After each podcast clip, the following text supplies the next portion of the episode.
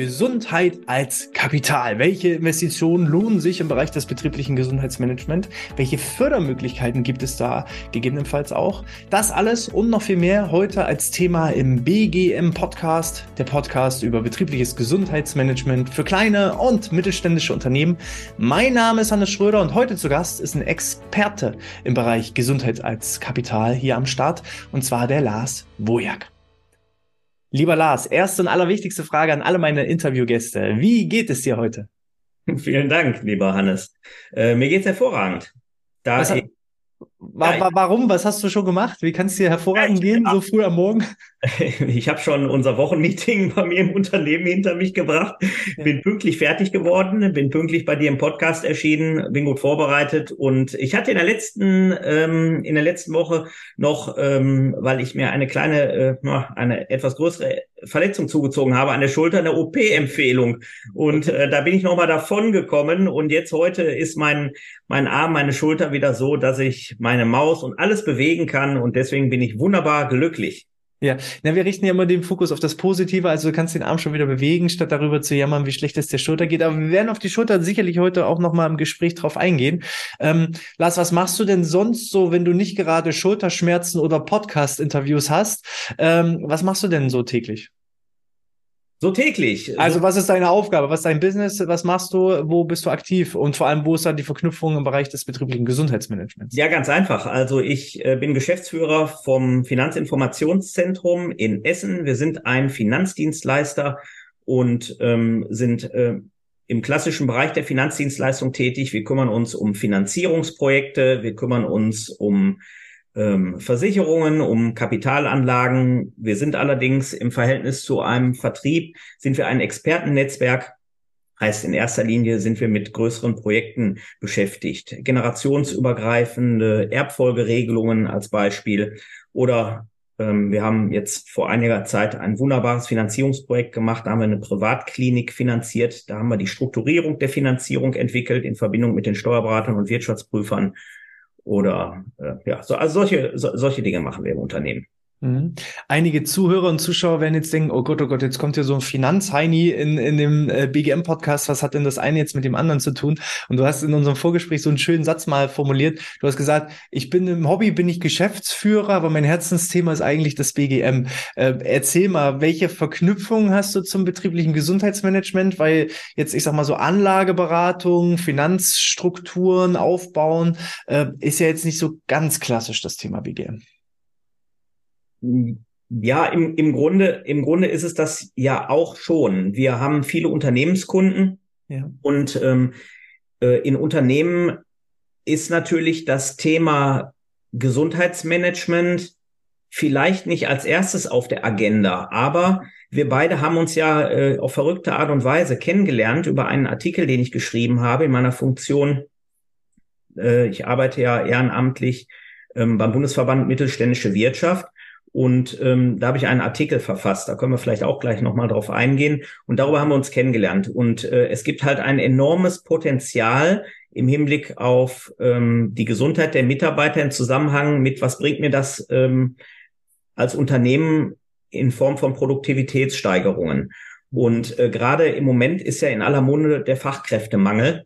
Mhm. Wir haben ähm, im Unternehmen daher schon sehr frühzeitig ein ja ein, ein, einen Bereich ähm, aufgetan, der nennt sich Arbeitgebermarke stärken, dass Arbeitgeber eben neben den normalen Gehaltszahlungen eben Möglichkeiten finden müssen, wie sie sich als Arbeitgeber am Markt abheben. Und da gehört sicherlich auch zu, dass man neben sonstigen äh, Benefits, die man so kennt, wie ein Dienstfahrrad oder ein Diensthandy und wie auch immer, äh, vielleicht eben auch sich um die Gesundheit seiner Mitarbeitenden kümmert. Das halte ich für ganz wichtig. Mhm. Ja, unsere Entstehungs- oder Kennenlerngeschichte ist wirklich sehr, sehr spannend gewesen. Äh, für diejenigen, die richtig, richtig, richtig gut zuhören, denen wird vielleicht auch der Name Lars Wojak schon was gesagt haben, denn ich habe im September, Anfang September, habe ich äh, einen Podcast veröffentlicht mit dem Titelthema Gutes BGM gleich mehr Fachkräfte. So in etwa war ja auch die Headline in deinem Artikel, den du geschrieben hattest. Und äh, das war auch nicht unbegründet, dass das dieselbe Headline war, weil ich habe einfach deinen Artikel genommen aus dem Mittelstandsmagazin und habe daraus darauf sozusagen gefreestylt. Ich bin den Artikel Stück für Stück ja durchgegangen und habe meinen eigenen Senf dazugegeben und das Fazit war, der Lars, der hat komplett recht und der Artikel hätte eins zu eins eigentlich von mir verfasst auch hätte werden können. Wir ticken da gleich, wir denken da gleich. Und ähm, dann habe ich ja vor wenigen Wochen von dir eine E-Mail bekommen und habe zuerst den Namen gelesen und dann denke ich, Lars Wojak, das sagt dir doch was. Ach du Jemini, das war der Autor, auf dem du äh, sozusagen gefreestylt hast und reflektiert hast. Eieiei, und bevor ich bevor ich die E-Mail geöffnet habe, muss ich ehrlich zugeben, hatte ich ja so ein bisschen Bauchkrummeln. Dann dachte ich schon, oh Gott, jetzt kriegst du bestimmt irgendwie eine Anzeige wegen Urheberrechtsverletzung oder sonstiges. Aber das komplette Gegenteil war ja der Fall. Du hast gesagt, Mensch, Hannes, ich habe ich hab deinen Podcast gehört und finde das super, lass uns doch mal austauschen. Und ähm, so haben wir dann die Chance genutzt. Und äh, ich habe es beim letzten Mal so schön formuliert, bei uns beiden war auch so ein bisschen Liebe auf den ersten Blick, was das Thema betriebliches Gesundheitsmanagement angeht. Und dementsprechend finde ich super, dass du heute hier bist. Ähm, Mittelstandsmagazin, Mitglied oder Expertenbeirat heißt es im BVMW, richtig? Ähm, genau, ich bin Mitglied im Expertenkreis Gesundheit beim Bundesverband ja. Mittelständische Wirtschaft, ganz genau. Was ist da eure Funktion? Was ist eure Agenda? Was ist eure Vision? Wo soll es da hingehen? Äh, warum bist du da mit dabei? Äh, da muss ich ein bisschen ausholen. Also erstmal. Mach mal, wir haben Zeit. Wir sind ja, ja unter uns. Also, genau. also, erstmal, erstmal, der Bundesverband Mittelständische Wirtschaft ist ja das, äh, ist ja die Vertretung des deutschen Mittelstandes. Und ähm, dieser ähm, Bundesverband der mittelständischen Wirtschaft, der hat verschiedene Kommissionen, die auch sehr viel politische Arbeit leisten. Und ähm, unter anderem äh, gab es dort auch mal eine Gesundheitskommission. Und Dort werden Ideen entwickelt und diese Ideen äh, sollen dann als Blaupause dienen, um damit im Grunde politische Lobbyarbeit zu leisten und ähm, bestimmte Dinge eben, die den Mittelstand interessieren, eben auch politisch durchzusetzen. Und da sind ja sehr honorige äh, Köpfe beim Bundesverband Mittelständische Wirtschaft, gerade in den entsprechenden äh, Gremien. Und der Expertenkreis Gesundheit, der ist äh, sozusagen so eine Art Think Tank, will ich mal sagen. Mhm. Also dort sind äh, so um die 15 Experten, äh, Gesundheitsexperten in erster Linie. Unser, ähm, unser Vorsitzender ist Professor Nixdorf und ähm, um ihn herum sozusagen äh, hat sich eine, eine bunte Schar von, von Menschen ähm, sozusagen formiert, die bestimmte Dinge diskutieren, die vielleicht für den Mittelstand im Hinblick auf Gesundheit wichtig sein können. Mhm. Und äh, dort hat es eine ganz äh, wesentliche Entwicklung gegeben. Und zwar, wo man äh, in der Vergangenheit immer sehr mit, äh, ich will mal sagen, Klein-Klein-Geschäft äh, beschäftigt war, dass man eben gesagt hat, Mensch, hier gibt's eine ganz äh, prima Sache und da wollen wir mal gucken, ob wir dieses, diese Einzelmaßnahme irgendwie dafür äh, eine gewisse Lobbyarbeit äh, betreiben. Ähm, gab es vor zwei Jahren eine, eine wirklich ähm, enorme Entwicklung. Und zwar, ähm, das ist auch der Hintergrund, wie ich mehr oder weniger äh, dort zur Mitarbeit bewogen wurde. Ich habe mich vor vielen Jahren, weil ich den ehemaligen Vorsitzenden ähm, gut kannte, ich komme ja nicht aus dem Medizinbereich oder aus dem Gesundheitsbereich, sondern aus der Finanzdienstleistung. Ähm, dort habe ich äh, mit einem äh, Arzt sehr viel, sehr viel über gesundheitliche Themen, die mich immer schon interessiert haben, auch aus meiner sportlichen äh, Karriere vor meinem, vor meinem beruflichen Einstieg, habe mich sehr über Gesundheitsthemen äh, informiert und habe mich da sehr mit auseinandergesetzt. Und wir betreuen auch äh, viele Gesundheitsdienstleister, größere Gesundheitszentren, viele Ärzte und so. Und da ist dieses Thema ja immer sehr präsent. Ich bin ein von Natur aus extrem neugieriger Mensch und habe mich da immer sehr tief eingearbeitet und versucht, immer diese Dinge zu hinterfragen. Und ähm, der ehemalige Vorsitzende dieser Gesundheitskommission hat mich dann zu wirtschaftlichen Themen immer befragt, weil das eben nicht sein Schwerpunkt war. Und irgendwann habe ich ihm äh, mal gesagt, dass ich denke, dass bestimmte Sachen äh, eben auch eine sehr hohe wirtschaftliche Relevanz haben. Es gibt eben nicht nur die Gesundheit. Die Gesundheit hat ja gerade, wenn man es jetzt auf den Mittelstand oder auf Be Unternehmen bezieht, hat ja auch immer einen wirtschaftlichen Faktor. Gesundheit ist auch ein wirtschaftlicher Faktor. Ne? Je mehr Leute krank sind, desto weniger Arbeitsleistung kann ein Unternehmen erfüllen. Und äh, das ist halt ein wesentlicher Punkt. Und dann äh, habe ich zu einer Thematik mal einen Vortrag äh, vorbereitet und er hatte mich gebeten, ich möchte den doch mal vor dem Auditorium dort in Berlin äh, vortragen. Und dann habe ich das gemacht und ähm, das ist ganz gut angekommen und habe mich dann in den in, im Nachgang äh, dieses Vortrags mit den Menschen dort im Expertenrat ausgetauscht. Dann haben die mich gefragt, ob ich nicht Lust habe, als jemand, der eben aus der Wirtschaft kommt oder aus der mhm. Finanzdienstleistung in diesem Expertengremium einfach mitzuarbeiten. Wäre halt komplett ehrenamtlich, aber Sie könnten da vielleicht auch jemanden gebrauchen, der diese Seite mal beleuchtet. Mhm. Dann, wie es dann so ist, ähm, wenn ich was mache, dann mache ich es mit Haut und Haaren, habe ich mich da eben sehr stark engagiert und bin jetzt dort äh, Mitglied in dem Expertenkreis. Und äh, um eben einmal äh, die, die Kurve zu kriegen, ähm, mit deinem, äh, mit deinem Anruf, äh, beziehungsweise mit deiner äh, Befürchtung, er will mir was Böses. ähm, ich sag mal, ist zwar, ist zwar weit hergeholt, ich wollte dir natürlich nichts Böses, aber ich kann dir auch eins sagen, es ist schon ganz komisch, wenn man nichts davon weiß und plötzlich im Rahmen einer Recherche eines neuen Artikels auf sich selber stößt in ja. einem Podcast und man selber weiß gar nichts davon und denkt, ich habe doch gar keinen Podcast gemacht, müsste ich doch ja. wissen. Soweit, ja. soweit kann es ja mit meinem Gehirn äh, noch nicht sein, dass ich das nicht weiß. Aber am Ende des Tages sehe ich dann diesen Podcast und höre meinen Namen und denke, oh Gott, genau die gleiche schlechte negative Erwartungshaltung, wo wir beide gesagt haben, das ist nicht gut.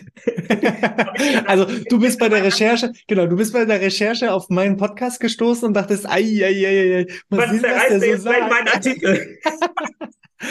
also beide hatten Schiss und waren dann froh, als sie festgestellt haben, oh, die, die denken gleich und ja, womit wieder bestätigt ist, so ne, 95 Prozent aller Sorgen, die man sich macht, sind völlig unbegründet. Ne? Why worry? Naja, also okay. Also der Wirklich gut. Also wir haben beide Schiss gehabt und haben dann festgestellt, es lohnt sich nicht Schiss zu haben, sondern es lohnt sich, sich auszutauschen. Perfekt. Ja, absolut. Nee, und dann äh, denke ich, Mensch, da äh, nimmt sich einer diesem Thema so stark an und macht darüber sogar über diesen Artikel, macht sogar einen eigenen Podcast darüber. Das fand ich schon äh, erstaunlich und habe dann gedacht, Mensch, mit dem Menschen musst du dich mal austauschen, weil dieses Thema liegt mir halt am Herzen und äh, vielleicht geht da noch mehr. Ne? Zumal ich ja gerade auf, äh, im, im Rahmen der Recherche äh, des neuen Artikels eben darauf gestoßen bin und habe gedacht, vielleicht äh, könntest du mir da auch eine Hilfestellung geben und, und hast darüber auch mehr, ähm, mehr Praxiswissen, als ich ja. das habe. Und, und da bin ich ja an den Punkt gekommen, wo ich gesagt habe, äh, Lars, du hast da mehr Ahnung als ich. Und äh, wenn ich, wenn ich darf, dann lade ich dich sofort ein zum Thema eben Gesundheit als Kapital, weil du hast dich ja am Schwerpunkt in dem jetzt neuen Artikel. Wann erscheint der Artikel? Also er erscheint auch wieder im Mittelstandsmagazin vom BVMW. Ist das ein Magazin? Äh, das ist nicht nur für, für BVMW-Mitglieder ähm, käuflich zu erhalten, sondern es kann theoretisch jeder kaufen. Ist am Zeitungskiosk auch äh, zu kaufen kaufen? Weißt du das? Äh, da bin ich nicht informiert drüber. Weil, okay, alles klar. Ja, ich denke mal, es ist ein normales Magazin. Ich bin ja Mitglied wie du auch im Bundesverband und dieses, äh, das ist das sogenannte Fachorgan dieses Verbandes und das erscheint alle zwei Monate im Übrigen, mhm. alle zwei Monate und das wird sich jetzt auch ändern. Ab nächstem Jahr werden die Ausgaben äh, vierteljährlich nur noch erfolgen, immer zu jeweiligen Schwerpunktthemen. Mhm. Ähm, dort gibt es halt sehr, sehr viele praxisrelevante Beiträge. Ja. Und, und wie heißt der Artikel und wann erscheint jetzt praktisch das nächste Heft? Kommt das jetzt, jetzt im grade, Der ist jetzt gerade, ist dieses neue Heft mit dem Schwerpunkt ähm, ja, Kap Kapital. Ja. Äh, ist jetzt gerade, das letzte war, äh, oder das vorletzte war Fachkräftemangel, dazu hatte ich ja. einen Artikel geschrieben und das ist jetzt gerade im Druck, es wird jetzt gerade ausgeliefert an die Betriebe, an die Unternehmen. Alles klar. Super. Ähm, ich gehe davon aus, dass ich vielleicht auch nochmal im Detail auf den Artikel vielleicht selber eingehe oder wir werden dann, so wie der Artikel da ist, vielleicht auch nochmal irgendwie da drauf verlinken oder welche Möglichkeiten es da gibt, den vielleicht auch nochmal zu lesen. Aber du bist ja heute hier und ich habe gesagt, ich will dein Wissen anzapfen. Ähm, erzähl doch gerne mal grundsätzlich betriebliches Gesundheitsmanagement. Lohnt sich das finanziell oder lohnt sich das nicht? Wenn es sich lohnt, warum lohnt es sich? Wie ergeben sich da gewisse Return on Invests? Jeder kennt ja diese klassischen, stecke ein Euro rein und bekomme mit 2,70 Euro durch äh, Fehlzeitenreduktion äh, wieder zurück. Du hast das letzte Mal gesagt, ja, Fehlzeiten ist das an, eine. Noch viel, viel schlimmer ist das Thema Präsentismus. Äh, das sind noch viel, viel höhere äh, wirtschaftliche Schäden, die dadurch entstehen. Ähm, lass uns da doch mal einsteigen auf die Frage hin, betriebliches Gesundheitsmanagement, lohnt sich das finanziell als Unternehmer, Unternehmerin, als Unternehmen insgesamt darin zu investieren? Hannes, das ist äh, für mich ein, ein wirklich, also es ist eine Fragestellung, äh, wo ich, wo ich teilweise dran scheitere. Mhm. Ähm, im Hinblick auf diese, auf diese Themen habe ich äh, sehr stark, sehr stark recherchiert. Und ähm, es gibt ja auch, auch da haben wieder äh, schicksalhaft irgendwie die Quanten uns äh, zueinander geführt. Ich, ähm, du hattest ja einen eigenen Podcast mit Wolfgang König, äh, mhm. der ja gemeinsam mit Marc Sommer der äh, Gründer des BAIs ist, des Business Health Index. Mhm. Und äh, dieser Business Health Index, der hat ja erstmalig im Grunde ein Messinstrument ähm, geschaffen oder der BAI ist ein Messinstrument, wo man tatsächlich in Betrieben die Leistungsfähigkeit äh, der Organisation, die gesundheitliche Leistungsfähigkeit der Organisation wissenschaftlich korrekt und messerscharf analysieren kann, um daraus dann genau abzuleiten, auch wieder mit wissenschaftlicher äh, Kompetenz, ähm, welche Maßnahmen in diesem bunten Potpourri an diversen BGM-Maßnahmen, welche Maßnahmen denn hier in dieser Situation die sind, die den größten wirtschaftlichen Impact am Ende haben. Und es gibt so viele Studien.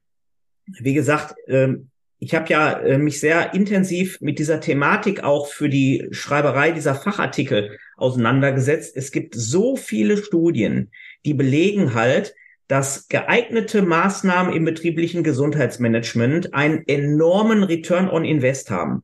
Das heißt also nichts anderes, als dass das Geld, was ich für die richtigen und geeigneten Maßnahmen zur Verfügung stelle, bringt mir teilweise ein Vielfaches an Produktivität und damit natürlich auch an, an Wirtschaftskraft zurück. Mhm. Und man hat ja, man spricht ja von einem ROI, ich sag mal, in der Bandbreite von mindestens zwei bis fünf, je nachdem, mhm. welcher Studie man glaubt. Ein Euro gebe ich rein, krieg zwei oder bis zu fünf Euro zurück.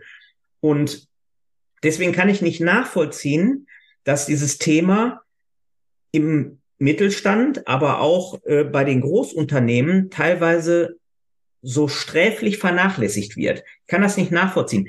Ich äh, weiß oder ich habe mich damit ja dadurch auch stark äh, auseinandergesetzt, weil ich ja das Unternehmen, die ähm, den BAI oder die Gründer des Unternehmens eben gut kenne und ähm, der Marc Sommer, der Marc Sommer, einer der Gründe, äh, einer der Gründer dieses Unternehmens, äh, war ja ein ehemaliger Lenker oder Manager in der Wirtschaftswelt. Er war ja ehemals äh, beim Bertelsmann-Konzern und äh, war im Nachhinein auch im Vorstand eines DAX-Konzerns und hatte, glaube ich, zu besten Zeiten 30.000 äh, Mitarbeitende, die er geführt hat.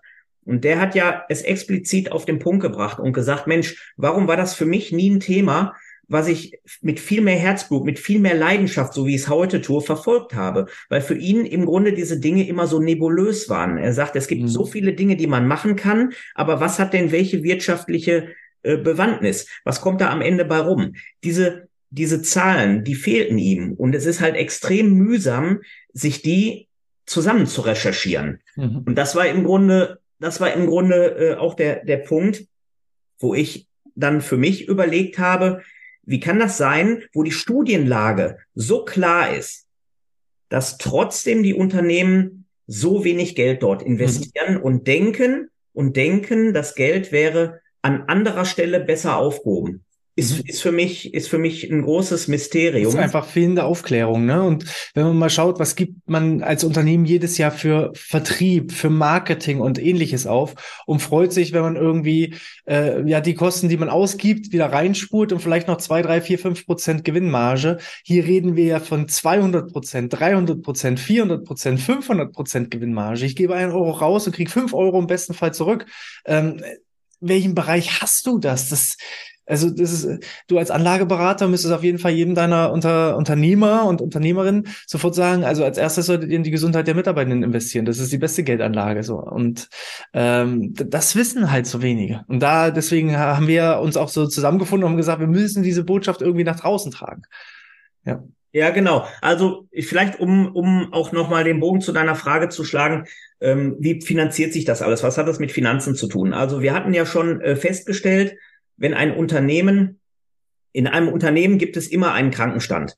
Der ist äh, mal hoch, der ist mal niedrig, aber es gibt einen Krankenstand. Leute kommen nicht zur Arbeit, weil sie krank sind. und haben dann Fehlzeiten. Das ist ja eine relativ einfache Kenngröße, die auch in den Personalabteilungen einfach zu greifen ist. Das ist allerdings der äh, wesentlich kleinere Teil. Die Spitze des Eisbergs. Ja. Das ist wirklich nur die Spitze des Eisberges, ne? diese sogenannten Absentismuskosten. Mhm. Ähm, ich kenne relativ aktuelle Zahlen durch den BAI, der ja seine Zahlen mit wissenschaftlicher Genauigkeit auch durch den wissenschaftlichen Beirat validieren lässt und äh, bei den äh, erhobenen Indizes äh, haben sie festgestellt, dass die ähm, für Abwesenheit, äh, die Abwesenheitskosten pro Mitarbeiter pro Monat ungefähr bei 230 Euro im Monat liegen. Mhm. Also jeder, jeder Unternehmer kann sich jetzt schon mal aufschreiben, 230 Euro Fehlkosten im Durchschnitt pro Mitarbeiter pro Jahr, äh, nee, pro Monat, Entschuldigung, pro Mitarbeiter pro Monat. Heißt, wenn ich das mal so im Kopf hochrechne, reden wir im Jahr von 3000 Euro, die irgendwo so da zusammenkommen, mindestens. Genau, für, für, für, für Leute, weil sie nicht zur Arbeit kommen, ne? für, für ja. Fehlzeiten. So, das ist jetzt nur Fehlzeiten. Jeder Mitarbeiter, hast du zehn Mitarbeiter, sind schon mal 30.000 Euro durch Fehlzeiten. Die werden wir nicht auf Null reduzieren durch ein betriebliches Gesundheitsmanagement. Nein. Ähm, genau. Aber das steht schon mal erstmal zu Buche, rund 3000 Euro pro Mitarbeiter pro Jahr durch Absentismus, durch. Fehlzeiten, durch nicht vor Ort sein. Okay, da haben wir schon mal den einen Teil der Rechnung. Jetzt machen wir die Rechnung gerne weiter. So. Und das ist ja, wie gesagt, auch durch ganz, ganz viele Studien belegt. Das ist ja nur die Spitze des Eisberges. Viel, viel teurer kommt Unternehmen zu stehen, die Kosten, die durch Präsentismus verursacht werden. Okay. So, und dieser Begriff das musste ich auch lernen. Ich kannte den natürlich, bevor ich mich mit der ganzen Materie beschäftigt habe, kannte ich diesen Begriff nicht. Ich muss aber sehen, dass auch viele Personaler diesen Begriff gar nicht kennen. Ich komme ja mhm. dadurch über meine Mitgliedschaft oder über meine äh, Rolle als ähm, Mitglied im Expertenkreis Gesundheit spreche ich ja auch mit vielen Unternehmen. Und ähm, dort ist dieser Begriff des Präsentismus überhaupt nicht klar. Deswegen will ich das vielleicht mal erläutern. Präsentismuskosten sind Kosten, die verursacht werden durch Mitarbeiter oder Mitarbeitende, die trotz Krankheit zur Arbeit kommen. Mhm. So, und dann kann man sich ja die Frage stellen, ja, wieso sollen die denn Kosten verursachen? Weil äh, wenn die sich zur Arbeit schleppen, ist doch super. Nee, das ist nicht super. Das ist deswegen nicht super, weil Präsentismuskosten sind Kosten, die entstehen, weil Menschen nicht leistungsfähig sind in der Uni, in, in der Organisation. Und diese nicht Leistungsfähigkeit, die kann ja entweder damit zu tun haben, dass man nicht leistungsfähig, nicht leistungsfähig ist oder nicht leistungswillig ist. Mhm. Diese beiden Dinge muss man beachten. Und wenn man dann mal überlegt, was, was kann das sein? Ne? Das kann natürlich derjenige sein, der sich mit einer Erkältung irgendwie trotzdem auf die Arbeit schleppt, weil er äh, ein falsches Pflichtbewusstsein hat und nicht dran denkt, dass er auch andere anstecken könnte und trotzdem da versucht, seinen Mann zu stehen, weil er gerade wohl nicht ersetzbar ist. Das kann sein, dass jemand irgendwie mit einem Kreuzbandriss irgendwie äh, sich an den Schreibtisch humpelt und arbeitet das kann aber auch sein, dass jemand als Beispiel einen schwerst pflegebedürftigen Familienangehörigen zu Hause hat oder ein schwerst krankes Kind und sich natürlich vor Sorgen zerfrisst. Und äh, gerade diese Gruppe derjenigen, die ähm, zu Hause Angehörige pflegen müssen, die sind natürlich psychisch ohne Ende belastet, dass die auch im Job nicht 100 Prozent ihrer Schaffenskraft auf, ähm, äh, auf die Fahrbahn bringen können. Das ist ja ganz klar. Und äh, da gibt es eben viele, viele Beispiele. Äh, ein Beispiel, was natürlich auch ganz im äh, immanent Kosten verursacht oder ganz äh, hohe Kosten verursacht, sind die Kosten, die dadurch entstehen, dass jemand nicht leistungswillig ist, weil die Organisation ihn krank macht.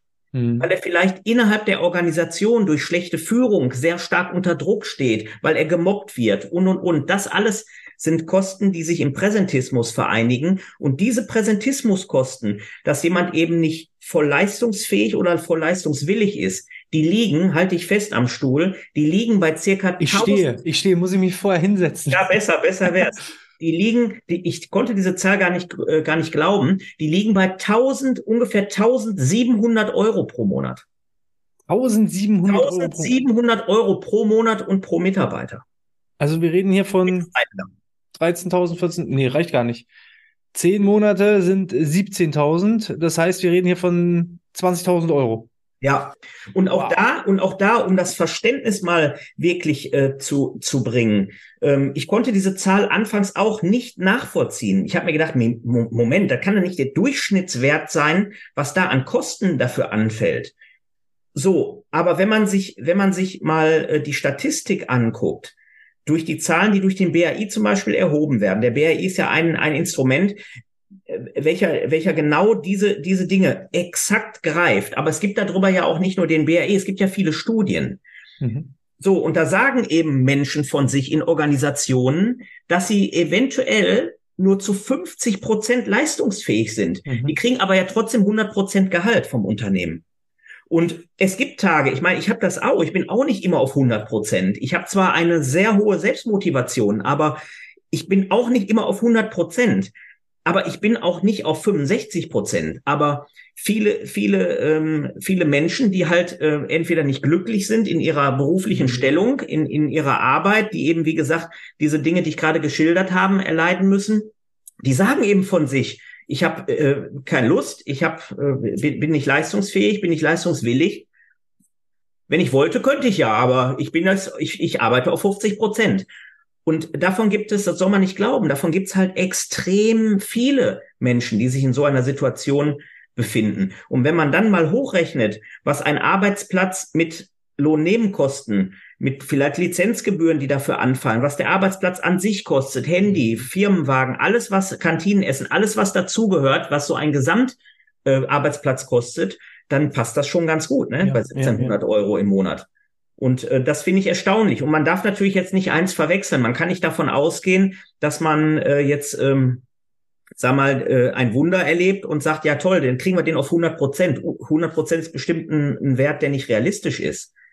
Aber, und das äh, bitte ich einmal zu bedenken, das war ja der Tenor meines, meines Artikels, gutes BGM gleich mehr Fachkräfte.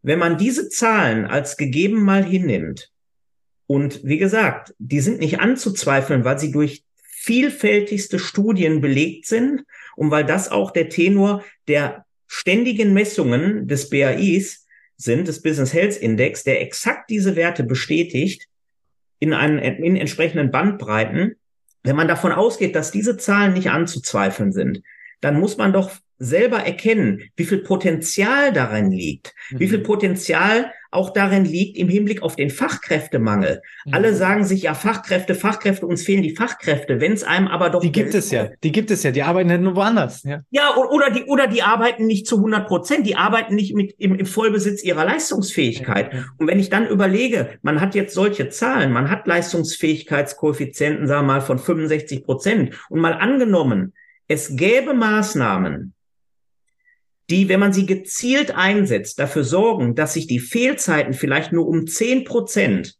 verbessern, mhm. dann hat das noch nicht diesen riesen wirtschaftlichen Impact. Aber wenn man es schafft, vielleicht zwischen 10 und 15 Prozent nur die Präsentismuskosten nach oben zu verschieben, was das einen immensen wirtschaftlichen Impact fürs Unternehmen hat.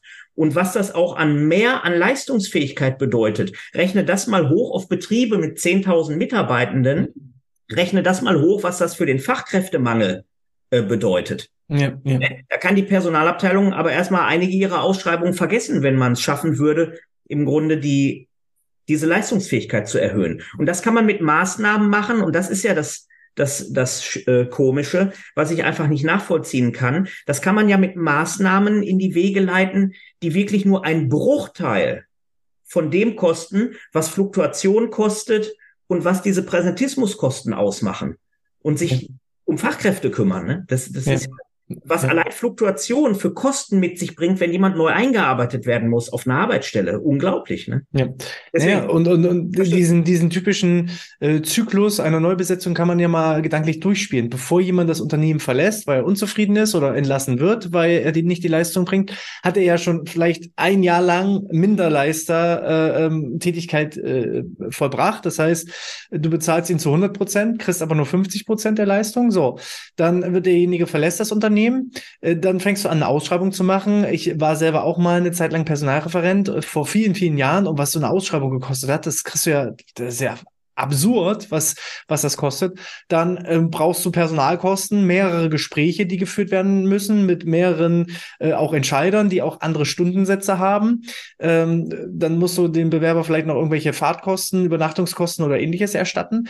Äh, dann äh, muss derjenige ja erstmal geonboardet werden und eingearbeitet werden. Wie lange dauert es, bis der überhaupt die Chance hat? Nicht, weil er nicht will, sondern weil er noch gar nicht kann, weil er erstmal die Fähigkeiten und Skills entwickeln muss. Bis der auf seine 100 Prozent kommt, ja, da ist auch ein halbes Jahr rum, mindestens, wenn, wenn, wenn du gut aufgestellt bist. Absolut. So, und äh, dann alles zusammengerechnet. Ich, ich kenne keine genaue Zahl, aber ich würde mal so einen Daumen schätzen, da sind 50 bis 100.000 Euro weg, bis derjenige, ähm, der eine das Unternehmen verlassen hat und ein adäquater Ersatz gefunden wurde. Wenn er denn überhaupt gefunden wird. Und auch da ist ja das große Problem. Du musst ja erstmal denjenigen finden, den richtigen für die Position und äh, dann auch erstmal, ja, auf Flughöhe bringen.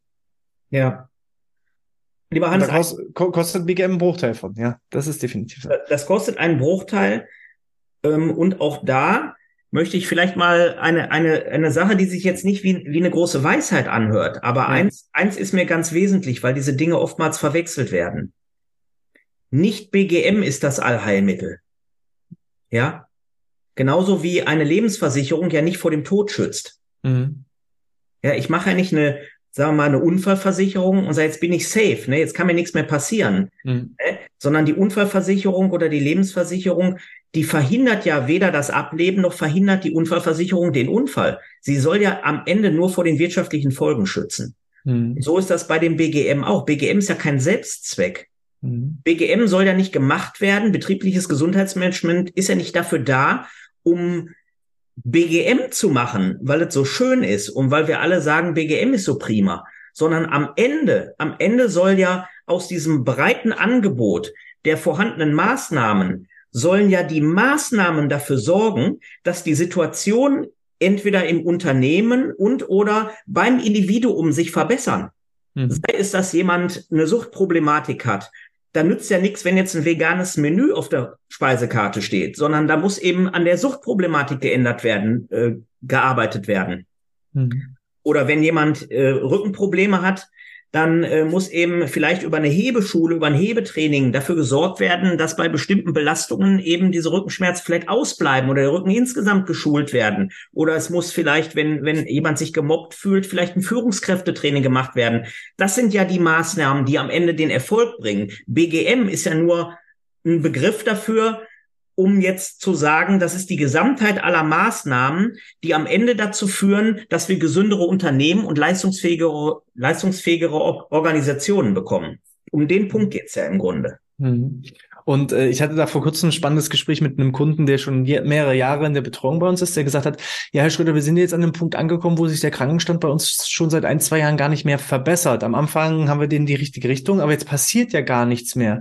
Und da habe ich gesagt, ja, haben Sie denn mal geschaut, was momentan draußen los ist? Also die Krankenstände, äh, ich weiß, vor zwei, drei Jahren, da war es noch im Durchschnitt so 17 Tage pro Mitarbeiter pro Jahr. Letztes Jahr waren es, glaube ich, 20 oder 21. Jetzt gehen wir in Richtung 23, 24, 25 Krankheitstage. Das heißt, alle anderen sind momentan massiv damit beschäftigt, überhaupt den Krankenstand äh, im Lot zu halten, das Unternehmen am Laufen zu halten.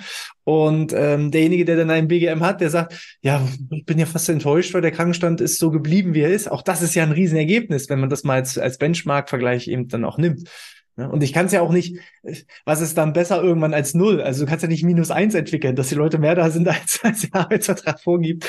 Ähm, das geht ja nicht. So, da ist irgendwann Ende. Und deswegen ist es so schön, auch mal verschiedene Kennzahlen ranzunehmen. Der Business Health Index ist ja da beispielsweise, da haben wir ja auch einen ausführlichen, also wer das jetzt noch nicht mitbekommen hat, einfach nochmal nach googeln, äh, BGM Podcast und Business Health Index äh, mit dem Wolfgang König habe ich da auch ein ausführliches Interview gemacht, ähm, Bezug nimmt auch auf deinen Artikel, den du geschrieben hattest ähm, und da könnt ihr auch nochmal reinhören im Detail, was ist, was ist der Business Health Index und was, was, was steckt da dahinter. Es ist nicht nur die eine Kennzahl Krankenstand, sondern es ist ein Konglomerat aus verschiedenen Dingen, wo einmal äh, einfach auch die Einzahlung des BGMs auf verschiedene Be Betriebe und Betriebsbereiche einfach ähm, ja, positiv sich auswirken. Äh, Lars, wie, wie ist das denn jetzt vom Gefühl her? Viele haben jetzt verstanden, okay, ich müsste das machen. Ich weiß jetzt aber ja gar nicht, pff, es ist ja trotzdem eine Investition. Ich habe jetzt hier nicht irgendwie nochmal 10.000 Euro in der Schublade liegen. Ähm, du bist ja nun auch Experte in Sachen Finanzen, Finanzierung. Welche Investitionsmöglichkeiten, welche Fördermöglichkeiten, welche äh, Ideen hast du, um einfach vielleicht das Thema BGM mal anzugehen? Weil das, diejenigen, die es machen, die merken dann, oh, das bringt ja was und die bleiben auch dann dabei. So, aber diejenigen, die jetzt sagen, oh, ich weiß gar nicht, wie ich das so richtig starten soll, hast du für die irgendwie noch Ideen und Tipps? Ja, habe ich sehr gerne. Äh, das war ja auch wieder so ein Aha-Erlebnis für mich. Mich hat jemand genau auf dieses Thema äh, angesprochen. Und ähm, es gibt auf der einen Seite gibt es natürlich die Innenfinanzierung, die wir gerade ja beschrieben haben, dass man mit geeigneten Maßnahmen die Leistungsfähigkeit der Organisationen nach oben bringen kann und daraus halt ein hoher Return on Invest äh, besteht. Und wenn das ich an dem Punkt angekommen bin, entschuldige, dass ich dich unterbreche, aber wenn ich einmal an dem Punkt angekommen bin, dass ich selber merke, ey, das finanziert sich ja selber, ich bezahle gar nichts mehr. Ich weil teuer, aus, ne? genau, teuer ist es ja nur, weil auch das sagen ja, oh, ich hätte gar nicht gedacht, dass ihre Dienstleistung so teuer ist. Nee, ist es nicht teuer. Es ist nur dann teuer, wenn es nichts bringt. So, ja. äh, so ein Flugzeugträger kann auch teuer sein, aber wenn ich dann mehr Geld erwirtschafte, dann, dann, dann lohnt sich so. Und das ist halt der Punkt. Ich muss halt erstmal als Unternehmer verstehen, es bringt mir mehr als das, was es kostet. Und dann ist es ganz einfach ein Investment. So, ja. äh, wie, wie schaffe ich es jetzt erstmal an den Punkt zu kommen, festzustellen, es lohnt sich. Äh, ich ja, genau. muss das austesten, ausprobieren. Ich muss das spüren. Ich muss das sehen auf dem Konto, dass sich das lohnt. Ja, absolut. Äh, es ist ja, es ist ja so, dass in Deutschland ja die Politik auch einen gewissen Willen hat. Und hier kann man ja durchaus sagen, dass äh, viele Institutionen gesehen haben, dass gerade beim Thema Volksgesundheit oder ja auch Gesundheit der Betriebe, wie man es auch immer nennen möchte. Am Ende sind ja die Menschen, die die krank sind. Und wenn jemand krank ist, hat das ja nicht nur auf die Organisationen äh, einen negativen Einfluss, sondern verbraucht natürlich auch insgesamt Ressource. Ne? Also die Krankenversicherungen sind überlastet, die äh, gesetzlichen Krankenversicherungen stehen ja wieder vor einem riesen Milliardendefizit und das liegt natürlich auch daran, weil die Kosten nach oben gegangen sind. Deswegen haben viele Institutionen natürlich einen entsprechenden ähm, großen Willen, diese Thematik zu fördern. Mhm. Und mir war das bislang, muss ich auch äh, offen zugeben, erst dadurch, dass es bei mir jemand angesprochen hat, Mensch, wie kriegen wir das denn eigentlich finanziert? Da habe ich mich mal intensiv mit dieser Thematik beschäftigt und habe gefragt. Und die meisten Unternehmen wussten überhaupt nicht, welche Förderungen sie äh, bekommen können und wie man solche Maßnahmen finanzieren kann. Und ähm, auch da habe ich dann, meine Umfragen sind ja nicht repräsentativ, die mache ich bei uns im Kundenkreis. Ne? Und ähm, auch jetzt im Übrigen, als wir beide gesprochen haben und ich habe äh, dich darauf angesprochen und sagen, Mensch, klar, du bist ja in dem Bereich tätig, da gibt's ja so viele Fördermöglichkeiten und da gibt's ja auch äh, externe Finanzierungsquellen. Da hast du ja fast schon beschämt gesagt, hey, das Ding hat ja so einen starken wirtschaftlichen Impact. Ich wusste gar nicht, dass es aber auch andere Institutionen gibt, wo man sozusagen äh, die Ursprungsmaßnahme äh, äh, im Grunde finanziert bekommt. Und äh, da war ich auch im Übrigen sehr erstaunt, äh, als ich bei der Recherche so unzählig viele Quellen schon wieder gefunden habe. Wenn man sich damit äh, beschäftigt, dann äh, sieht man manchmal den Wald vor lauter Bäumen nicht oder man sieht vor lauter Förderungen sieht man eigentlich die Förderung nicht, die für einen jetzt am besten ist. Ne? So ist das mit vielen Dingen. Äh, Deutschland will die Energiewende, also kommen alle auf die Idee, das müssen wir jetzt unbedingt fördern. Und wenn wir heute äh, Kunden äh, beraten in Finanzierungsfragen und da geht es um solche energetischen Maßnahmen, dann gibt es so immens viele Fördermöglichkeiten. Es gibt die kommunalen Förderungen, es gibt die Bundesprogramme, es gibt die Bürgschaftsbank, es gibt äh, so viele, es gibt städtische Maßnahmen, es gibt so viele Dinge, wo man Förderungen für bestimmte Baumaßnahmen herkriegen kann. Ähm, da die richtige rauszufiltern, ist schon wieder eine Kunst für sich. Und so ist das so, so undurchdringlich, wie die Förderkulisse bei der Finanzierung von energetischen Maßnahmen oder auch Förderung für Unternehmen ist. Genauso undurchdringlich fast ist die Förderkulisse für BGM-Maßnahmen. Mhm. Und äh, das war auch der Hintergrund, weswegen ich mit dem äh, Marc Sommer äh, zusammen einfach mal gesagt habe, äh, der ist im Übrigen auch ja Mitglied im Expertenkreis Gesundheit beim Bundesverband und ähm, ich habe dann gesagt, lass uns doch zusammen vielleicht mal hier einen speziellen Artikel darüber schreiben, wie man solche Maßnahmen finanzieren kann. Die Daten, die ich gerade äh, mitgeteilt hatte über Absentismus und Präsentismus, kamen von Marc Sommer. Die hat er dazu beigeliefert. Ich habe mich dann mit den externen Finanzierungsquellen beschäftigt. Und ähm, da gibt es ähm, eine, eine, ein breites Spektrum an Angeboten. Und zwar fangen wir mit, äh, fangen wir mal mit dem naheliegenden Thema an. Jede gesetzliche Krankenversicherung hat ein großes Interesse daran, betriebliches Gesundheitsmanagement in den Unternehmen zu fördern. Mhm. Und das machen die, indem sie sowohl für bestimmte Maßnahmen Zuschüsse bezahlen, sie werden aber auch Aktionen, die man innerhalb des Betriebes äh, vorhat, würden sie fördern. Und ähm, da gibt es also jede Menge Individualförderung, die man über die gesetzliche Krankenversicherung in Anspruch nehmen kann. Förderungen, die einmal den Betrieben zugutekommen, wenn man dort strategisch, strategisch vorgeht und mit einem Ansprechpartner diese Maßnahmen plant. Gleichzeitig äh, bietet die Kasse natürlich auch sehr viel Individualförderung. Das heißt, wenn dann jemand ähm, der Mitarbeitende auf, auf, auf der Basis, wenn der eine entsprechende ähm, Erkrankung hat oder möchte Vorsorge treiben, dann fördert äh, die Kasse das mit entsprechenden Kursen. Da kennst du dich ja sicherlich auch gut mit aus.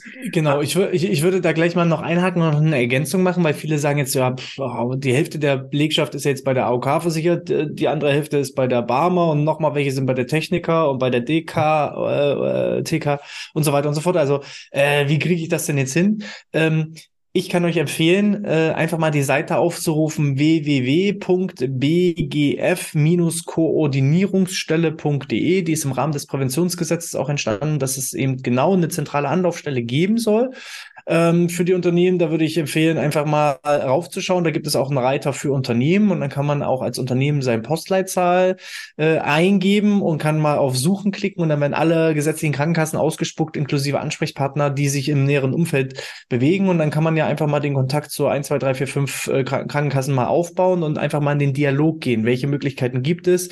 Ähm, es heißt ja nicht umsonst ähm, Koordinierungsstelle, Beratungsstelle. Ähm, da einfach mal in den Dialog gehen und das Gespräch suchen.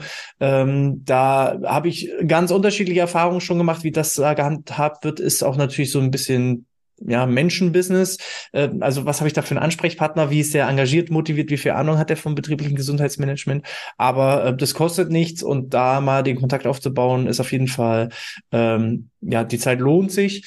Ähm, wie du schon gesagt hast, man kann Individualprävention machen, dass, dass gesetzliche Förderungen dahingehend ähm, zur Verfügung gestellt werden, aber eben auch ähm, Individualprojekte, die dann eben äh, ja mit Verhandlungen von den gesetzlichen Krankenkassen ähm, eben auch mit unterstützt werden. Das sind so meine Erfahrungswerte. Werte. Ja. Ja, vielen Dank. Also 2015 war das. Da ist dieses äh, sogenannte Gesetz zur Stärkung äh, der Gesundheitsförderung und Prävention eingeführt worden. Und äh, das diente, höre, man höre und staune, das diente ursprünglich dazu, ähm, die äh, zur Eindämmung der lebensstilbedingten Erkrankungen, mhm. der sogenannten Volkskrankheiten wie Diabetes, Bluthochdruck, Herz-Kreislauf-Schwäche, Adipositas. Diese Dinge sollten damit eingedämmt werden. Und das war der ursprüngliche, der, der ursprüngliche Gedanke. Und wenn man überlegt, was diese sogenannten Volkskrankheiten auch volkswirtschaftlich für einen Schaden verursachen und wie die entsprechend Lebensqualität ähm, sozusagen abmindern, dann ist auch äh, klar, warum die gesetzlichen Krankenkassen, die ja darunter dann am Ende die Kosten äh, zu leiden haben und die Kosten zu tragen haben, warum die ein großes Interesse daran haben, hier präventiv äh, zu wirken. Ne? Zum Glück ist ja dieser Gedanke da, ähm, Vorbeugen ist besser als heilen, mittlerweile auch überall äh, angekommen, auch in der Politik. Mhm. Okay, es sind also enorme äh, Fördermaßnahmen daraus entstanden, unter anderem finanzielle Unterstützung, hatte ich gerade schon angesprochen, Beratungsleistungen, Gesundheitskurse, Arbeitsplatzgestaltung oder Gesundheitschecks, alle diese Dinge können über eine äh, gesetzliche Krankenkasse auch im Dialog mit den Unternehmen im Grunde gefördert werden. Mhm. So, dann äh, gibt es natürlich als weitere Institution die Berufsgenossenschaft. Ja, da mhm. ist die entsprechende Gefährdungsanalyse mittlerweile gesetzlich verpflichtend.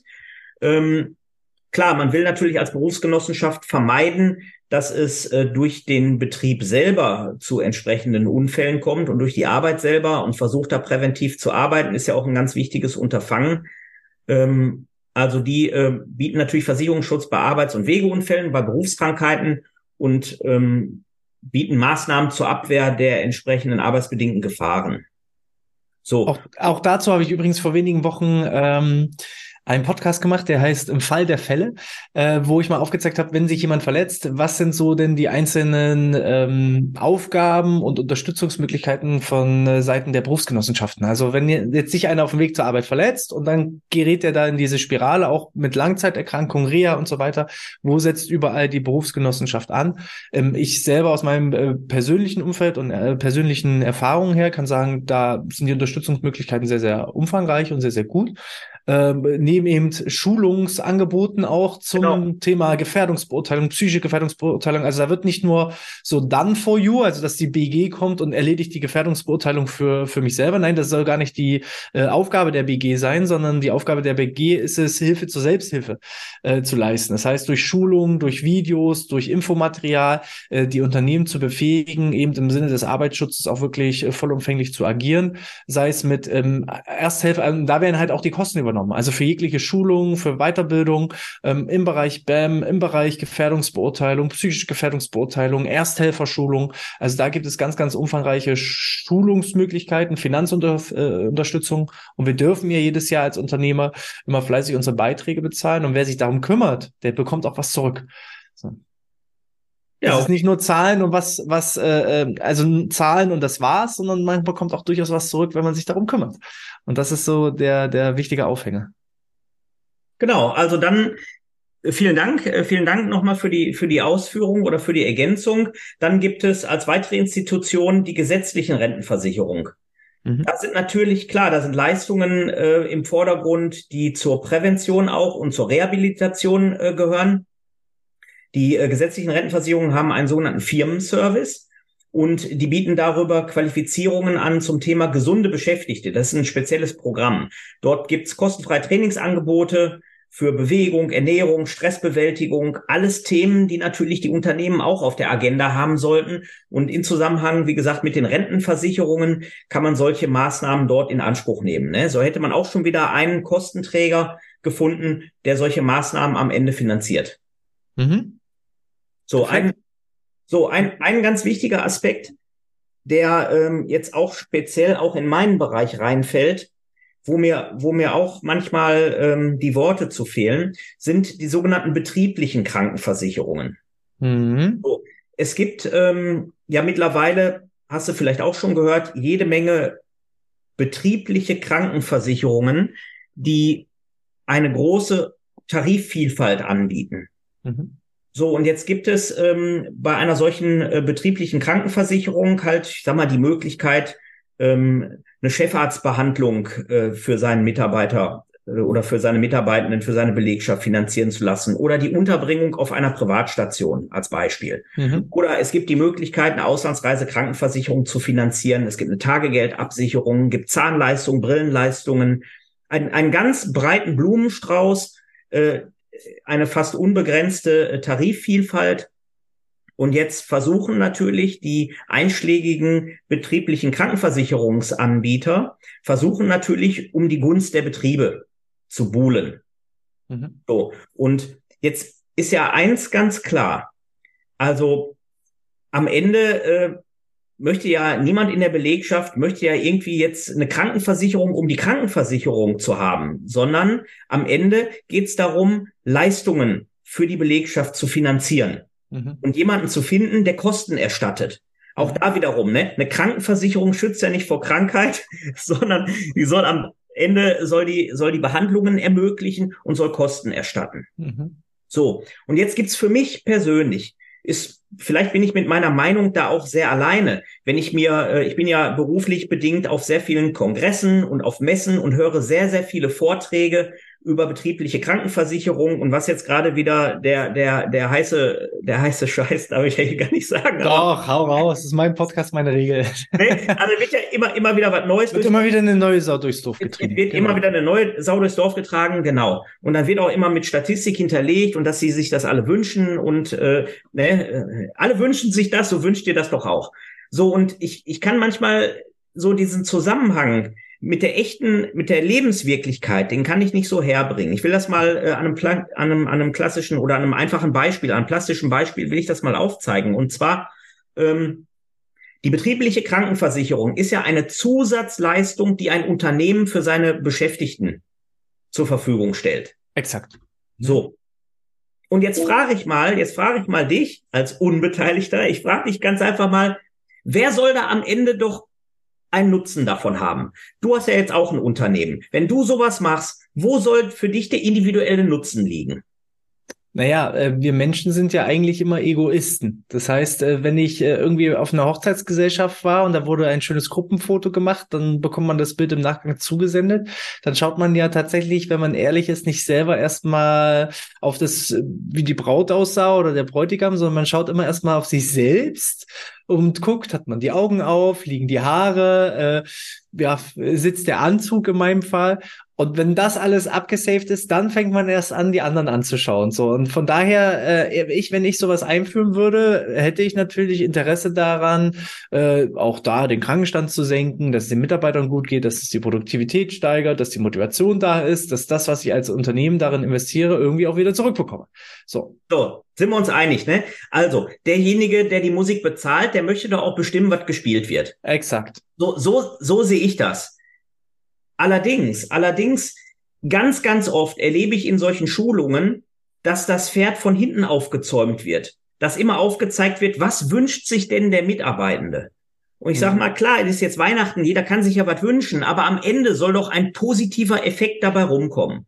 Und jetzt ist doch eins ganz klar, wenn ich ans Thema Krankenversicherung denke, dann möchte ich doch auf der einen Seite auch, dass irgendwo meine Mitarbeitenden die Möglichkeit haben, davon echt zu profitieren und gleichzeitig, und das wäre doch die eierlegende Wollmilchsau, dass ich als Unternehmen ebenfalls einen guten Benefit davon habe. Mhm. So, und da gibt es Maßnahmen, die genau das, die genau das aufzeigen und es gibt Maßnahmen, die eigentlich in erster Linie so ein bisschen, soll nicht despektierlich, despektierlich klingen, der Bespaßung der Belegschaft dienen. Ja, viele reden halt im Moment einfach nur vom Benefits. So, ja, was sind die genau. Benefits? So, und ja, dann wird halt genau, halt aufgezählt.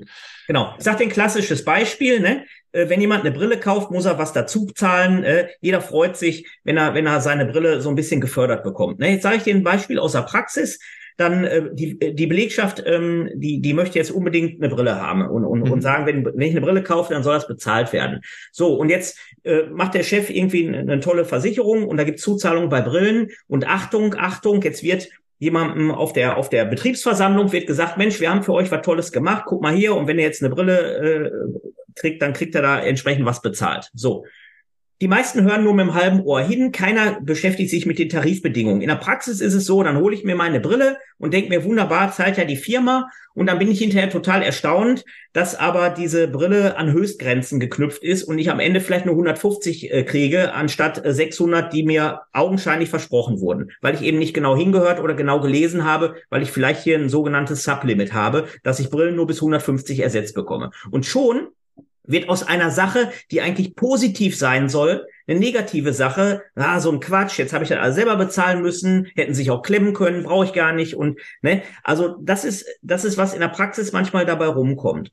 Und gerade bei einer Brille, das ist für mich so ein, so ein Streitthema. Natürlich kann man sagen, wenn ich eine Bildschirmbrille mir kaufe, die die Blauanteile irgendwie rausnimmt, dann habe ich äh, komme ich mit den Augen besser klar und meine Augen äh, werden gesünder und so wenn ich da mir Statistiken mal zu angucke, wegen wie viele Leute wegen wegen schlechten Augen irgendwie zu Hause bleiben oder oder nicht motiviert sind mit schlechten Augen, ich weiß nicht, ob es da relevante, nennenswerte äh, Benefits gäbe für die Unternehmensgesundheit, wenn ich jetzt eine Brille ersetze über so einen Tarif. So, jetzt gibt es aber andererseits gibt es Tarife, die sich 1a auf die Gesundheit auswirken. Mal als Beispiel, mal als Beispiel, ich gehe als ganz normal gesetzlich Versicherter zum Arzt und mache eine, eine Vorsorgeuntersuchung. So, im Rahmen dieser Vorsorgeuntersuchung wird aufgezeigt, äh, werden die großen Dinge ausgeschlossen. So. Es gibt aber viele Dinge, die die Kassen nicht bezahlen, die aber durchaus auch sinnvoll wären, die unter anderem damit zu tun haben, zum Beispiel, ob mein Immunsystem gut ist oder nicht. Ne, ich will jetzt mal ein Beispiel geben, bin kein Mediziner, aber es mag wohl einen signifikanten Zusammenhang geben zwischen dem Vitamin D-Spiegel und dem Immunsystem. Mhm. So. Und ähm, mal angenommen, äh, oder es, es, es scheint wohl auch so zu sein, dass viele Statistiken belegen, dass äh, ganz Deutschland äh, unter Vitamin, äh, eine Unterversorgung im Bereich Vitamin D hat.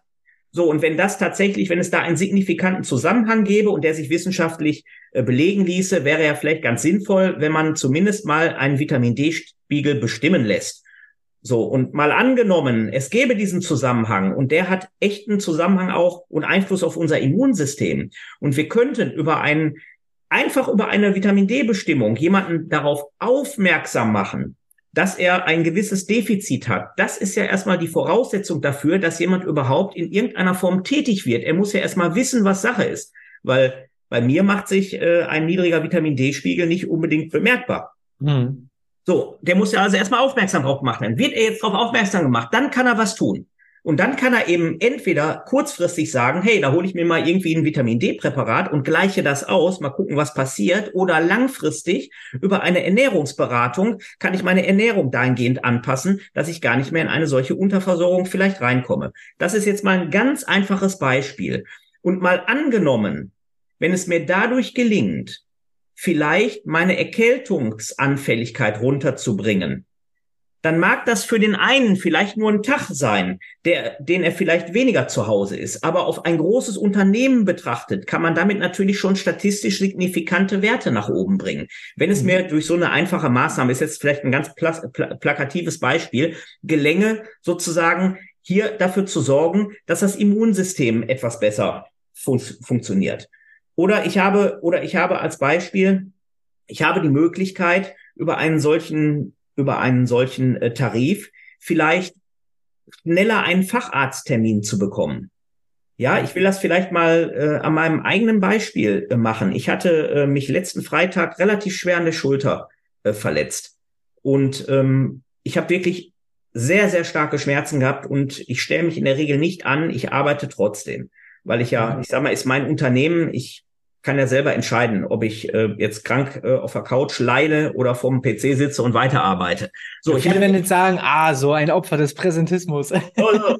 Ich, hatte, ich hatte starke Schmerzen. So, und dann habe ich den äh, meinen Arzt angerufen und ähm, ich habe über ganz besondere Beziehungen schon am nächsten Tag früh morgens einen MRT-Termin bekommen. Ja. Und konnte innerhalb von zwei Tagen von OP-Empfehlung bis hin zu, das kriegen wir so konservativ wieder hin, äh, mit einer entsprechenden äh, Behandlung. In Gelenkspalt ist was reingespritzt worden und so konnte ich innerhalb von wenigen Tagen mich so weit wiederherstellen, dass ich jetzt ganz normal im Tagesgeschäft wieder arbeiten kann. Wenn ich da drüber nachdenke, dass wenn ich, wenn ich diese Kontakte jetzt nicht gehabt hätte, und ich hätte jetzt, sag mal, man hört ja ganz, ganz oft, wie, wie schwierig es ist, Facharzttermine zu bekommen, wie Definitiv. lange man eigentlich braucht, um einen MRT-Termin zu bekommen. Dann wäre ich jetzt eigentlich äh, drei Wochen krankgeschrieben, bis ich überhaupt mal gewusst hätte, was mit meiner Schulter los ist. Ja. Und über so einen Service, solche Dinge, die haben doch eine totale Relevanz. Über ja. so ein, über so ein Angebot tatsächlich auch zwei Dinge zu schaffen, nämlich einem auf der einen Seite den dem Mitarbeitenden schnellstmöglich Hilfe zuteil werden lassen, weil wenn man solche Schmerzen hat, dann dem ist man ja hilflos ausgeliefert. Das war natürlich äh, wirklich, äh, das war wirklich äh, böse. Also und da möchte man ja nicht drei Wochen mit rumdoktoren mit so einer Sache, sondern man möchte ja schnellstmöglich wissen, äh, was da jetzt in der Schulter los ist oder bei einer anderen vergleichbaren Verletzung. Und da wirklich schnellstmöglich dafür zu sorgen, über einen Facharztservice, über einen Zweitmeinungsservice, über die Möglichkeit eben schneller über einen speziellen äh, äh Assistenzleistung an ein MRT zu kommen, das ist doch was, was der Mittelstand braucht oder was die Unternehmen brauchen. Nämlich denjenigen, der ausfällt, in kürzester Zeit wieder an den Arbeitsplatz, um wieder zu, äh, gesund zu machen. Und das hat ja mhm. zwei, zwei Perspektiven. Natürlich kann man sagen, ja, die Unternehmen, die wollen ja nur, dass sie mehr Profit machen. Ja, sicher wollen die Unternehmen mehr Profit machen. Deswegen bezahlen die die Dinge auch. Aber wenn es sich positiv auf die Mitarbeitenden auswirkt, wo ist denn da, ich sag mal, die Diskrepanz? Ja, ja, es ist dann halt eine Win-Win-Situation, ganz klar, ganz klar. Lars, ich fasse nochmal kurz zusammen. Gesetzliche Krankenkasse, Berufsgenossenschaften, gesetzliche Rentenversicherung, ähm, betriebliche Krankenzusatzversicherung, da wo es Sinn macht. Ähm, hast du noch einen fünften, letzten Punkt oder sind wir soweit schon erstmal durch? Ja, also es gibt, genau, also vielleicht lass mich das eben abrunden. Also wenn man, wenn man eben auf Tarife abzielt, die sowohl dem Kunden einen entsprechenden, äh, dem Unternehmen einen Benefit bringen und dafür sorgen, dass eben genau diese Dinge, die wir erreichen wollen, nämlich ähm, die Leistungsfähigkeit der Organisation anheben, dann sind eben andere Tarife und andere Tarifbestandteile im Vordergrund als eine Auslandsreise Krankenversicherung als Beispiel, auch wenn es ein ähm, sehr plakatives Beispiel ist, ne? sondern da sollte man halt in seiner Tarifauswahl eben darauf achten, dass dort Tarife gewählt werden, die halt sowohl dem Mitarbeitenden und der Belegschaft eben äh, Nutzen bringen, als auch dem Unternehmen. So, mhm. das also zu diesem Thema. Ähm, darüber hinaus, genau, es gibt ähm, noch jede Menge weitere Finanzierungsquellen. Nehmen wir an, nehmen wir mal äh, bei Handwerksbetrieben ist es die Handwerkskammern. Auch die Handwerkskammern bieten vielfältige Förderungen an. Da kann man einfach äh, im, im Internet mal seine zuständige Handwerkskammer, ich meine, als Handwerksbetrieb kennt man die natürlich, ähm, da kann man sich einfach an die wenden und gucken, wie entsprechend betriebliches Gesundheitsmanagement speziell über die Handwerkskammer gefördert wird. Gleiches gilt natürlich auch für die Industrie- und Handelskammern. Auch die fördern BGM-Maßnahmen mit vielfältigen Möglichkeiten. Man soll nicht meinen, auch die Bundesagentur für Arbeit und diverse Verbände äh, fördern BGM-Maßnahmen. Darüber hinaus gibt es sogar noch den Europäischen Sozialfonds, wo für groß angelegte Projekte ähm, Mittel äh, beantragt werden, äh, werden können, die auch in der Vergangenheit. Da muss man dann halt immer mal gucken bei dem ESF, äh, was gibt es gerade für Projekte, was wird da gerade gefördert, was nicht. Das sind halt immer so Förderprogramme mit gewissen Töpfen, ne? Und da, die haben natürlich auch immer irgendwo eine Laufzeit. Ähm, da gibt es keine dauerhaften Angebote, oder sehe ich das falsch? Ähm, also genau, man muss auch gucken, ob die Mittel zur Verfügung stehen. Ja, ja, ja. Und ich würde äh, sagen, wir können ja, oder ich, ich würde sagen, ähm, genau da, dadurch, dass das ein, ein ziemlich ähm, ein Thema ist, was unheimlich im Nachgang, was unheimlich viel, viel Recherche und, und einen, einen wahren Förderdschungel sozusagen einem offenbart. Ähm, das ist ja die Problematik bei dieser Vielfalt. Habe ich ja gesagt, ich versuche in diesem Artikel, der, äh, der dort äh, jetzt gerade erschienen ist, versuche ich mal erstmal grundsätzlich ein bisschen Transparenz in diesen Bereich reinzubringen. Leider haben wir derzeit noch nicht die Möglichkeit, auf tiefergehende Informationen beim BVMW zu verlinken. Da habe ich jetzt äh, eine Eingebung gemacht, die mögen das doch bitte mal machen, weil viele haben mich äh, aufgrund des letzten Artikels äh, bei, bei LinkedIn zum Beispiel angesprochen und haben mich ähm, vernetzt und haben gesagt, dass sie gerne weitergehende Informationen dazu hätten. Die äh, würde ich gerne zur Verfügung stellen. Ich würde sie natürlich gerne auch allgemein zur Verfügung stellen. Wie gesagt, beim BVMW gibt es derzeit diese Möglichkeit noch nicht, die soll aber geschaffen werden, weil die auch den Bedarf gesehen haben. Deswegen habe ich dann äh, überlegt, dass wir bei uns eine eigene Webseite ähm, bauen werden, wo wir zu den einzelnen Punkten, die ich angesprochen habe, die entsprechenden Fördermaßnahmen nochmal explizit darstellen und auch vielleicht, das äh, ist aber ein bisschen Zukunftsmusik, muss ich schauen, ob ich das im ersten Quartal 2024 schaffe, vielleicht so eine äh, Fördermittelanalyse, wo man mit gezielten Fragestellungen vielleicht gucken kann, welche Förderungen sind für mich genau die passrichtigen, also die, die, die Ziel, die zielführenden und die passenden. Mhm. Okay. Lars, äh, lass uns mal in Richtung Zielgerade einbiegen. Gibt es jetzt zu dem Thema Gesundheit als Kapital? Ich weiß, du könntest wahrscheinlich Tage und Wochen über dieses Thema sprechen, aber heute erstmal für den Podcast würde ich sagen, dass wir es rund machen. Ähm, gibt es da erstmal aus deiner Sicht noch irgendwie ein Thema, wo du sagst, das müssen wir auf jeden Fall noch besprechen? Das wäre schade drum, wenn deine Zuhörer das verpassen würden. Dann äh, gerne jetzt und alternativ auch an alle Zuhörer, Zuschauer, wenn ihr das interessant fandet, wenn ihr gewisse Fragen habt, schreibt einfach eine E-Mail an info@outness.de oder hinterlasst, ähm, wenn es, wenn ihr das jetzt auf YouTube schaut, äh, hinterlasst gerne einen Kommentar mit gewissen Fragen. Ich würde dann die Fragen entweder direkt an Lars weiterrichten oder Lars, ich hefte und äh, nage dich jetzt einfach mal hier fest. Wenn genügend Fragen zusammenkommen, dann machen wir nochmal eine Podcast-Session. Ich weiß, da würdest du niemals äh, Nein sagen, so wie ich dich einschätze, äh, sondern wärst für alle Schandtaten äh, bereit. Äh, ist so? Frage? Wärst du wieder bereit? Ja, ich, natürlich. Ich bin, ich bin noch mal bereit. Äh, ich habe äh, extrem, ich, ich bin im Moment äh, extrem arbeitsmäßig, äh, sag mal, ich habe einen großen äh, vollen Schreibtisch und muss viel abarbeiten, aber aber wir finden einen Termin. Das, wir finden einen Termin. Das, werden, nagel dich fest. Das, das werden wir so. schon finden. Genau. Äh, vor, vorher noch mal die Frage, um für heute das Ganze rund zu machen und den Deckel drauf zu machen. Gibt es aus deiner Sicht etwas, ähm, was wir heute noch unbedingt besprechen müssen? Haben wir irgendwas vergessen heute? Nein, ich würde vielleicht noch mal ein Fazit ziehen, zusammenfassen und dann ähm, war es das eigentlich, ne? Na dann los, dann hau raus, schon mal. ja, also es äh, liegt ja im Grunde äh, auf der Hand, dass äh, für ein Unternehmen der größtmögliche Return on Invest, der wird äh, dadurch erzielt, dass man erstmal zunächst im Unternehmen selbst die Missstände ganz genau analysiert und dann durch eine ganz gezielte Finanzierung der erfolgversprechenden Maßnahmen unter Nutzung der geschilderten Förderungen ähm, im Grunde erzielt. Also die, ähm, die ähm, auf der einen Seite rauszufiltern, was muss hier überhaupt getan werden und mit welchen Maßnahmen bekomme ich den größtmöglichen Return on Invest, um dann eben daraus abzuleiten, wo sind jetzt die entsprechenden Institutionen, die mir speziell diese Maßnahmen, die wir rausgefiltert haben, jetzt möglichst finanzieren. Ne? Das ist ja wie in, äh, in wenigen Fällen tatsächlich die eierlegende Wollmilchsau. Ich habe auf der einen Seite Maßnahmen, die mir einen großen wirtschaftlichen Return versprechen. Auf der anderen Seite habe ich sogar noch genügend Institutionen zur Auswahl, die mir diese Maßnahmen dann äh, finanzieren. Mhm. Okay.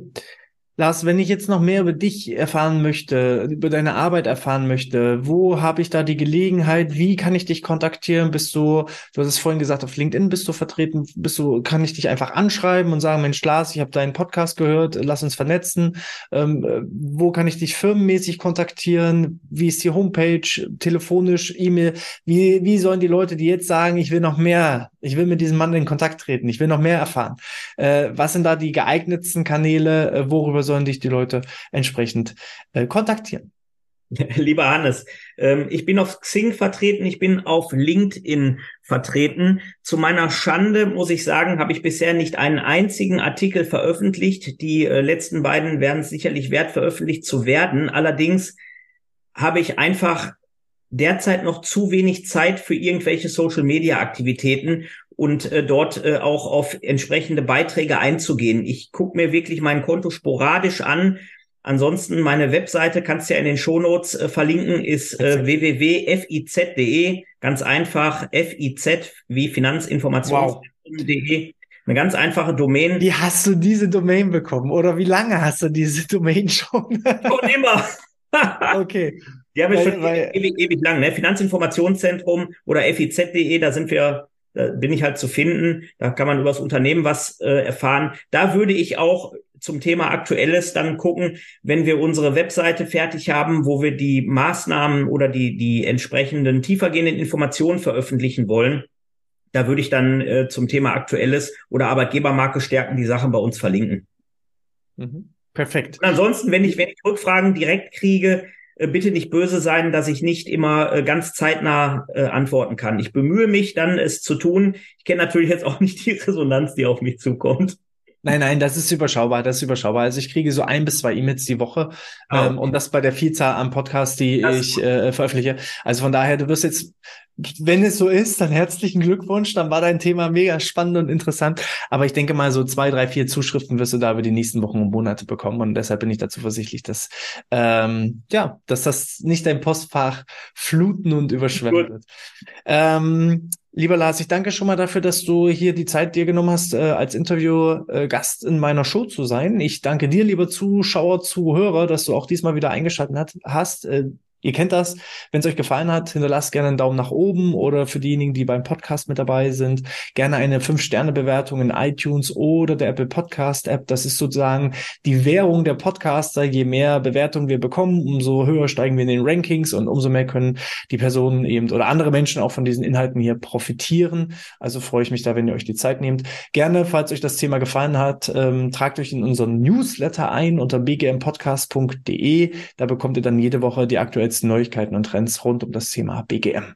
Und dann hören und sehen wir uns auch garantiert beim nächsten Mal wieder. Und standardmäßig, lieber Lars, ähm, erhält mein Podcast, äh, Podcast Gast, oh, schwieriges Wort, mein Gast der Show, erhält die letzten Worte. Vielleicht hast du noch ein schönes Zitat, ein Schlussfazit oder irgendwie nochmal so einen letzten Tipp für die Community. Deine Bühne. Ja, vielen Dank. Also, da überfällt es mich schon wieder. Ähm, ja, wenn, wenn es uns äh, gelänge, ähm, mit unseren Bemühungen um Aufklärung tatsächlich den Markt der BGM Maßnahmen, der im Moment bei beschämenden 0,1 Prozent der Personalkosten liegt, wenn wir den auf die empfohlenen 1 Prozent hochbeamen können oder zumindest nur ansatzweise in die Nähe bringen, dann ist, glaube ich, für die Volksgesundheit äh, viel getan und vielleicht setzt uns einer mal ein Denkmal.